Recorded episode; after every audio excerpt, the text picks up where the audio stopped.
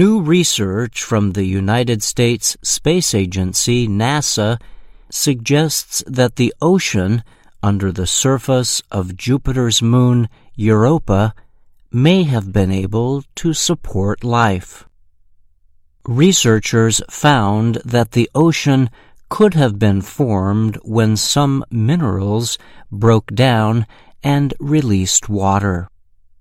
Europa is a little smaller than Earth's moon, but still one of the largest moons in our solar system.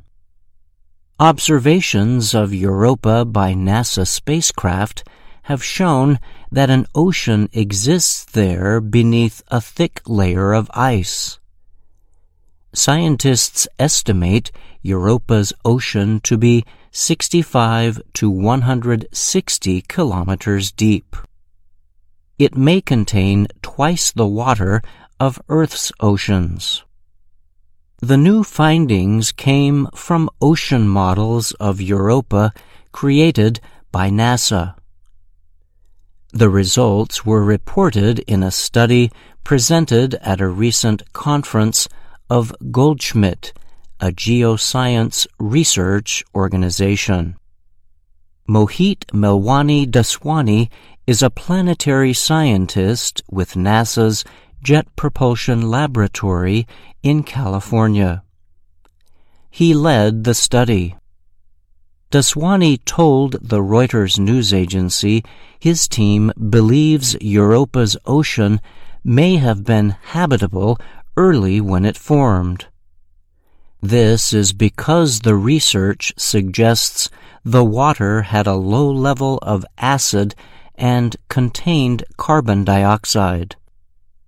Daswani said the study suggests it may have been possible for some microorganisms to use carbon dioxide in the ocean for energy to survive. Some bacteria on Earth receive life-giving energy from carbon dioxide. The availability of liquid water is the first step to habitability, Daswani said.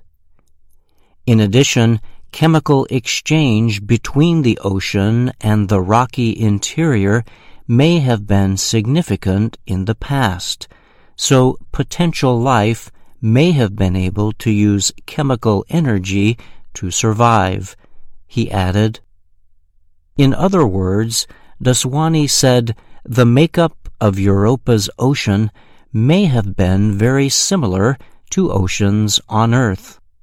We believe that this ocean could be quite habitable for life. The new study examined whether Europa was habitable in the past, but did not look at its present ability to support life. Daswani said that is a question researchers are now exploring. He added, however, just because a planet or moon is believed to be habitable does not mean that life is actually present just that the conditions could allow for the survival of some extremely hardy forms of life that we know of on Earth, he noted. The researchers believe Europa offers one of the best chances of finding life in our solar system. In the future, however, they say they will seek to create models to study other moons. These could include Europa's neighbor, Ganymede, the largest moon in our solar system, and Saturn's moon, Titan. I'm Brian Lynn.